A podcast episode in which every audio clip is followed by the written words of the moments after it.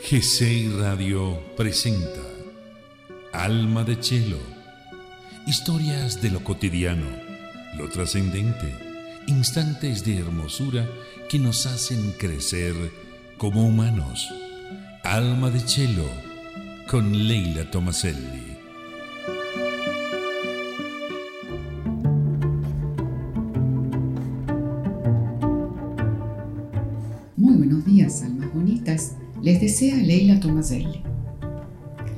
Sean bienvenidos a este espacio de G6 Radio Alma de Chelo, en el que compartimos relatos, comentarios y otras historias de lo sublime como nuestra trascendencia y de lo cotidiano como nuestra humanidad. Las historias narradas, como el cine y la música, son experiencias catárticas colectivas porque no hay pensamiento más reconfortante que el de sabernos todos juntos en el mismo barco. Quizás alguna vez pensamos que ir al cine tenía que ver con palomitas, con el sonido envolvente de la sala o con las estrellas de la gran pantalla. Pero no. Ahí estábamos también para compartir, junto con otros, emociones plasmadas en historias y humor que nos hace libres, o al menos nos hace sonreír. Y sonreír siempre es un acierto. Comenzamos nuestra bitácora de viaje que hoy cuenta de las decisiones del alma y de la memoria absoluta de los sueños. Dedicada a quienes en tiempos de distancias siguen mirando las estrellas y el mundo desde su terraza. Mi padre quería que yo fuera abogado como él, que un abogado en casa siempre viene bien, decía, como un médico. Mi madre quería enviarme a una escuela en Suiza, y no digo más. Mi tío preguntaba, ¿por qué no escribes? Yo no estaba segura si quería ser arquitecto naval o escenógrafa teatral. Que no vas a encontrar trabajo si eliges una profesión en la que tu familia no tiene contactos. En este país te mueres de hambre como arquitecto naval, tendrías que alistarte en la marina. Pero ya mi corazón lo tenía decidido. Colisioné, por una de esas sincronías, con el mundo de la televisión. Me ofrecieron un puesto de asistente de escenografía en un canal privado. No era el teatro, pero por algo había que empezar acepté. Aprendía con calmada avidez los mecanismos de la ficción televisada, los estudios, la gente que labora en ellos, los personajes, las tramas, los atolladeros y las misteriosas entrañas de la televisión, los de arriba y los de abajo, los jefes y los artesanos, el moverse a oscuras y en silencio, los secretos tras los backings de madera con sus clavos salidos como armas contra amantes furtivos.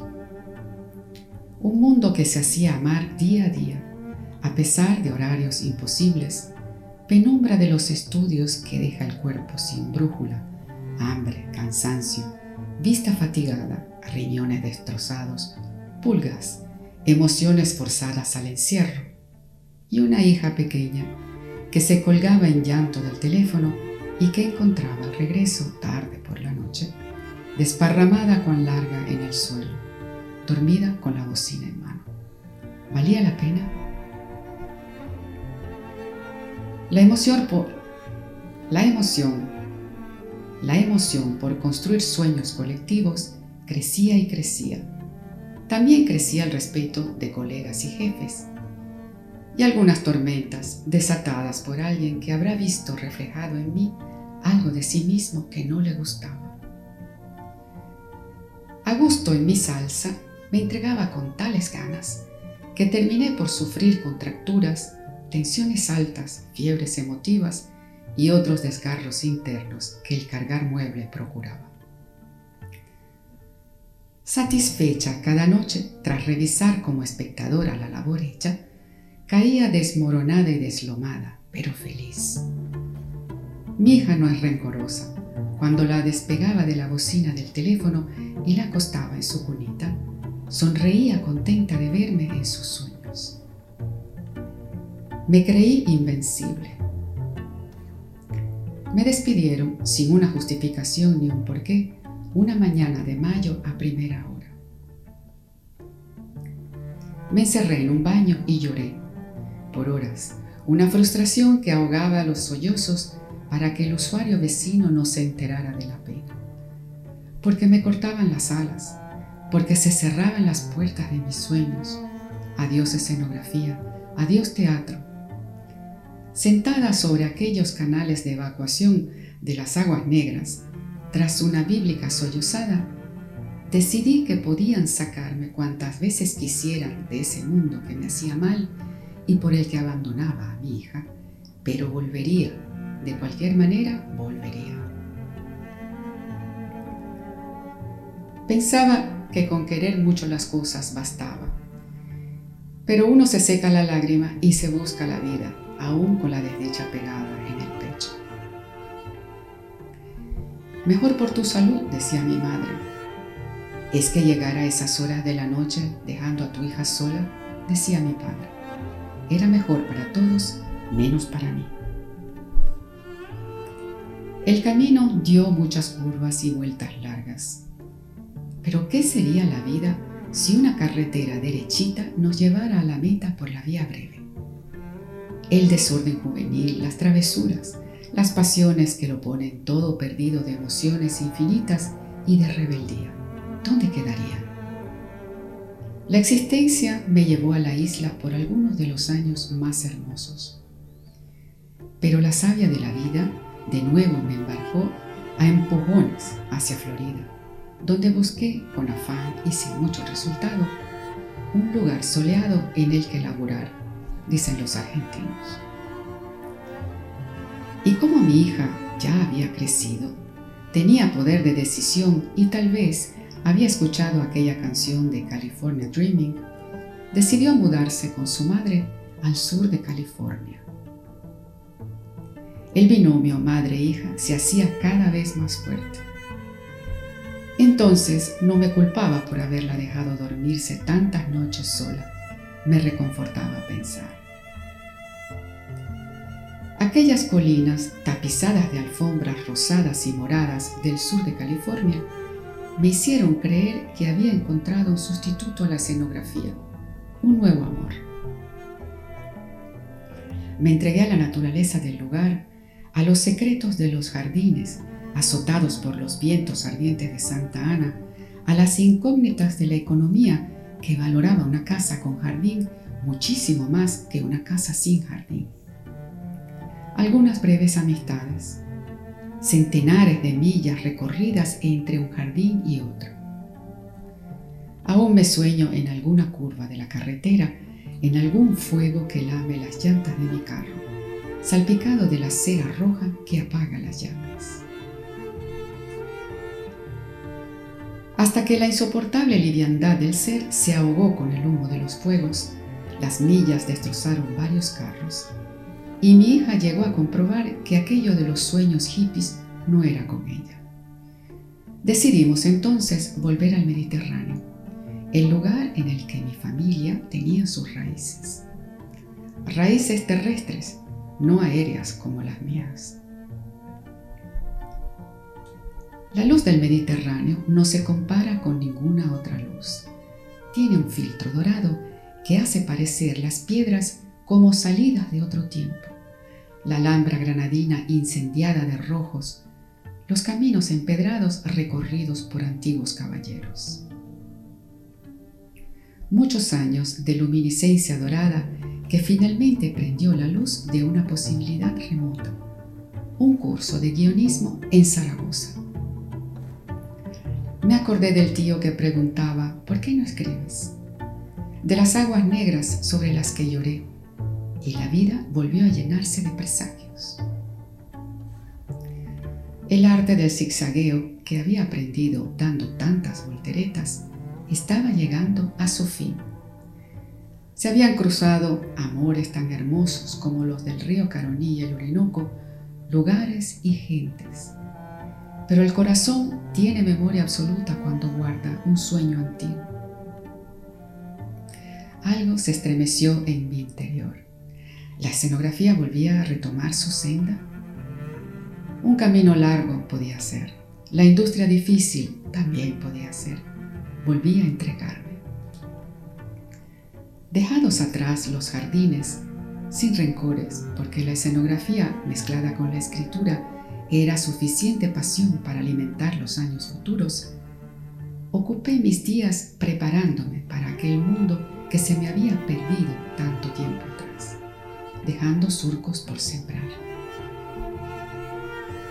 Tras Zaragoza y el profesor aragonés, que llenó mi imaginario de abismos emotivos, lentos y macizos, como el cerrar de un párpado en cámara lenta, me fui al reino de Andalucía para refrescarme en el espíritu andaluz, el de la alegría en los pechos de la gente, y trepar por la ruta del califato para perderme por colinas infinitamente verde oliva, que son como maqueta de huerta, y seguir el aprendizaje.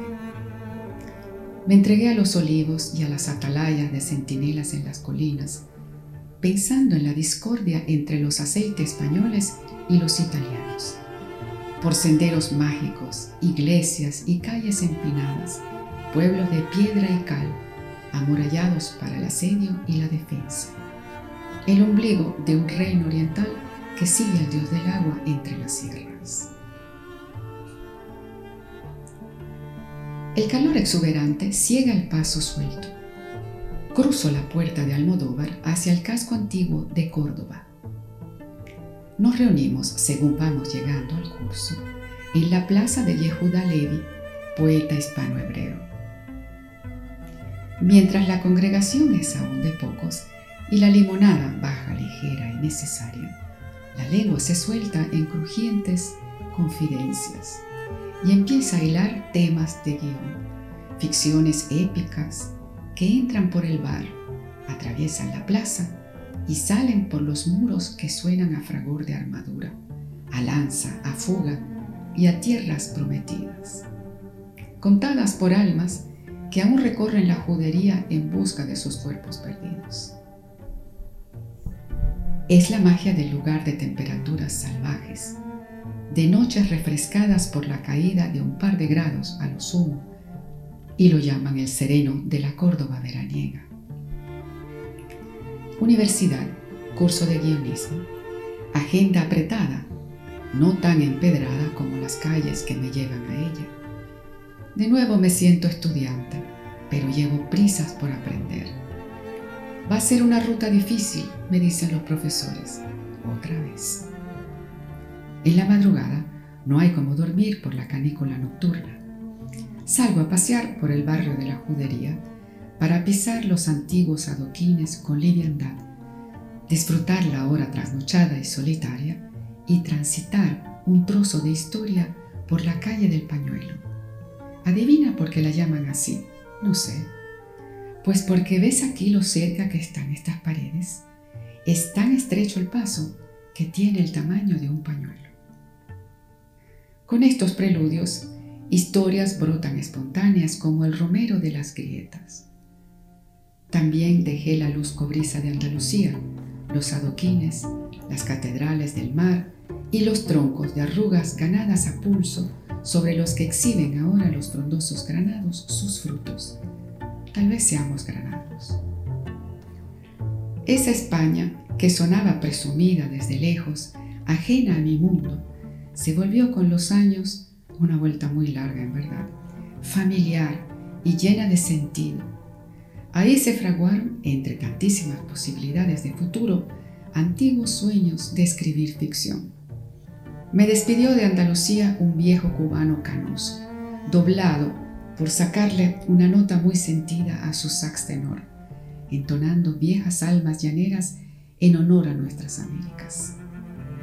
Dejé la luz dorada para volver a la luz azulada del Caribe y encontrar aquí lo que cierra un ciclo, el guionismo, lo que más se acerca a la escenografía en los tiempos de las promesas hechas a caballo de las aguas negras, volver. Escribe y escribe, dice mi primo, que compone música para películas. Aquí te espero, con el guion bajo el brazo. Y no puedo frenar una alegría radiante por el retorno, al que llego con las ganas enteras y soleadas. Recordaré las vueltas del camino, a veces como de feria, que me volvieron ebria y sorda, silenciosa y desolada, millas infinitas de polvo del camino que dejó pegada en el cuerpo una levadura vencida, noches abismales, pero también nuevas contenturas y sonrisas, mientras todo se encaminaba hacia algún lugar. De los Mediterráneos he aprendido a hacer tiempo y espacio para un alto diario en la ruta, rebobinar lo andado frente a una copa de vino, botar un pesar que hace chispas en el interior, abrazar y seguir. Nada mejor que un abrazo, una copa y una lagrimita, parece el título de una canción de Joan Manuel Serrat, para cerrar ciclos o solo para hacer un descanso y mirar con ternura lo andado como el recodo de un río obliga a sus aguas a mirar lo fluido. Asombrada por el viento milagroso que ha empujado una semilla desde el Mediterráneo al Valle de Caracas, donde florece y de ahí a la Florida, de rebote al Pacífico para volver al Mediterráneo mozárabe, donde ocurre el milagro. Y aún parece no parar. Tal vez por eso las semillas tienen dos pequeñas aletas. Para buscar un abrazo soy capaz de cruzar a zancadas las galaxias. Y es que hay una buena razón en el plan de la inteligencia divina por la que nuestro sistema solar está desplazado hacia el exterior de nuestra galaxia.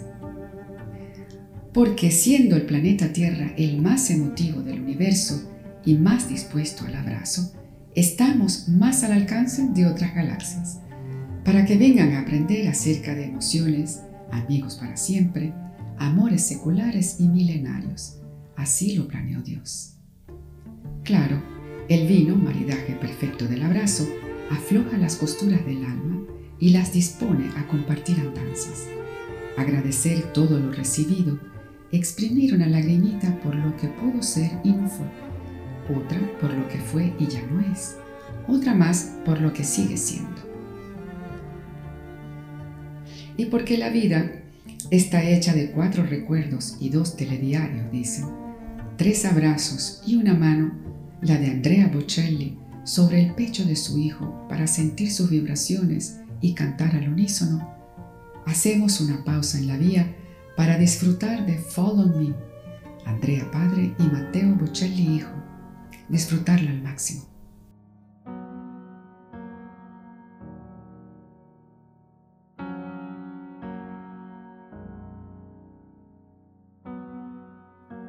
Thought sooner or later the lights up above will come down in circles and God made a love. But I don't know what's right for me, I cannot see straight. I've been here too long and I don't wanna wait for it. Fly like a cannonball straight to my soul. Tear me to pieces and make me feel whole. I'm willing to fight for it and carry this weight. But with every step, I keep questioning what is true. Fall on me with open arms. Fall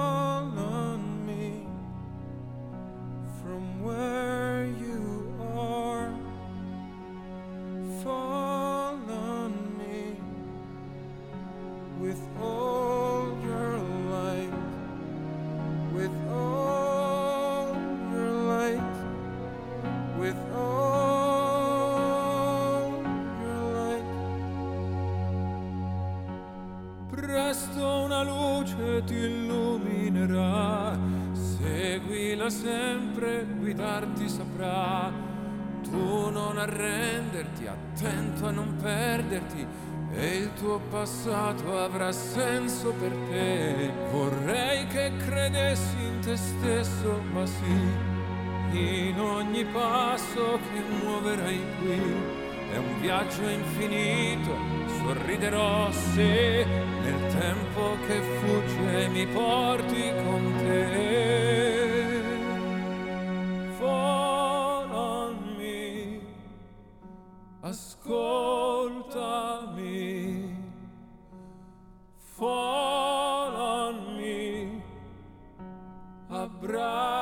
Abbracciami, fall on me, finché vorrai, finché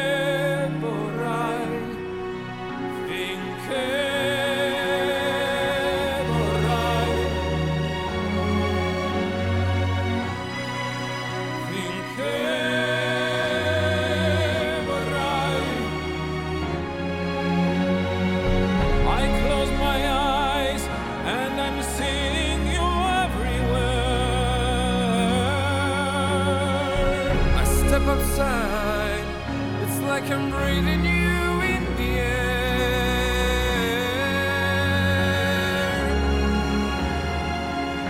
I can feel you're there.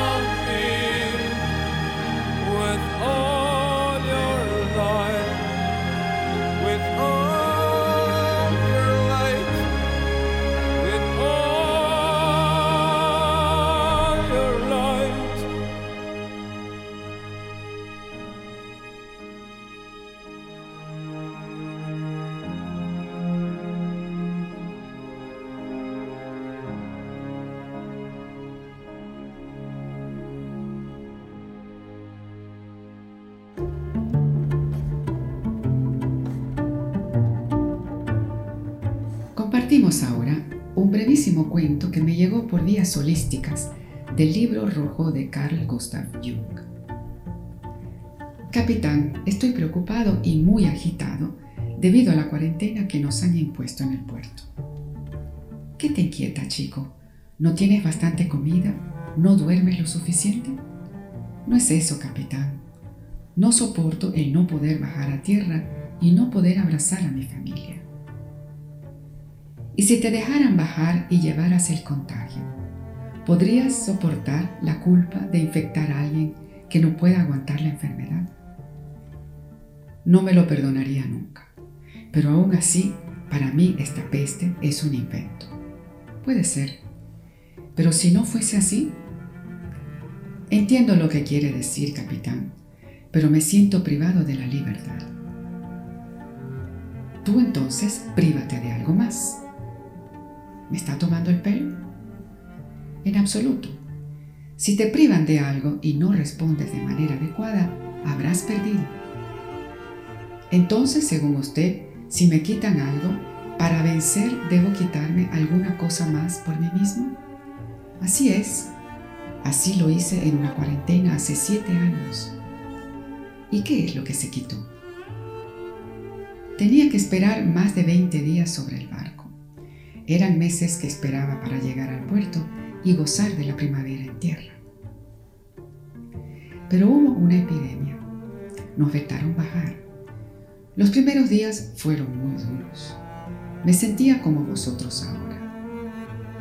Luego empecé a enfrentar aquellas imposiciones, eliminando de mi cabeza la lógica.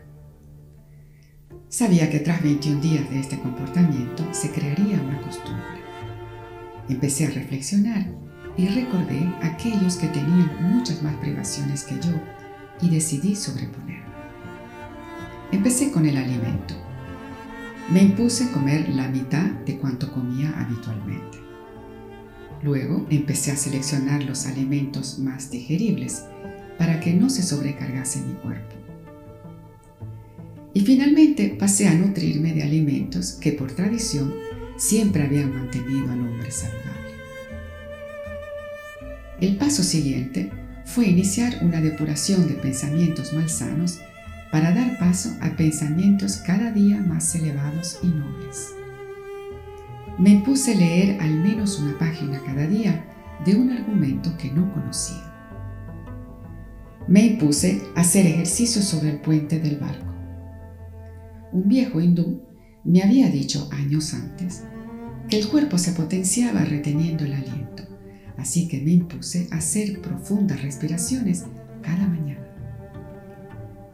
Creo que mis pulmones nunca habían estado a tal capacidad y fuerza. La tarde era la hora de las oraciones, la hora de dar las gracias por no haberme dado al destino mayores privaciones durante toda mi vida. El hindú me había aconsejado también coger la costumbre de imaginar la luz entrar en mí para hacerme más fuerte. Podía enviarla también a la gente querida que estaba lejos. Y así integré esta práctica también en mi rutina diaria. En lugar de pensar en todo lo que no podía hacer, pensaba en lo que habría hecho una vez bajado a tierra. Visualizaba las escenas cada día, las vivía intensamente y disfrutaba la espera. Todo lo que podemos obtener de inmediato termina no interesándonos. La espera sirve para sublimar el deseo y hacerlo más poderoso.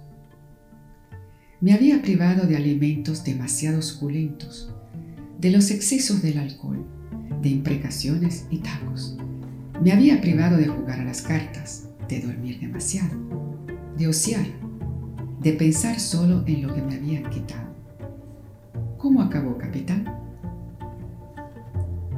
Tras adquirir todas aquellas costumbres nuevas, me dejaron bajar, pero mucho tiempo después de lo previsto. ¿Le privaron de la primavera entonces, capitán? Sí, aquel año me privaron de la primavera y de muchas cosas más pero yo había florecido igualmente. Me llevaba la primavera dentro de mí y nadie nunca más podría quitármela. Privados de las primaveras que están en estos momentos en su máxima expresión, ¿qué sabrá ella de ansiedades? Pero con nuevas primaveras en nuestro interior, nuevos despertares a la conciencia colectiva, nuevos caminos hacia la salud espiritual, por todo esto y por mucho más, les abraza Leila Tomaselli, muy agradecida por permitirme compartir un rato en su compañía. Volveremos a abrazarnos y será como la primera vez, confiar. Invitadas quedan almas bonitas a nuevos cuentos, comentarios y ficciones en Alma de Chelo, aquí mismito, en GC Radio, siempre contigo. Les dejo con otro dúo Lady Gaga y Bradley Cooper. Shalom. Les espero.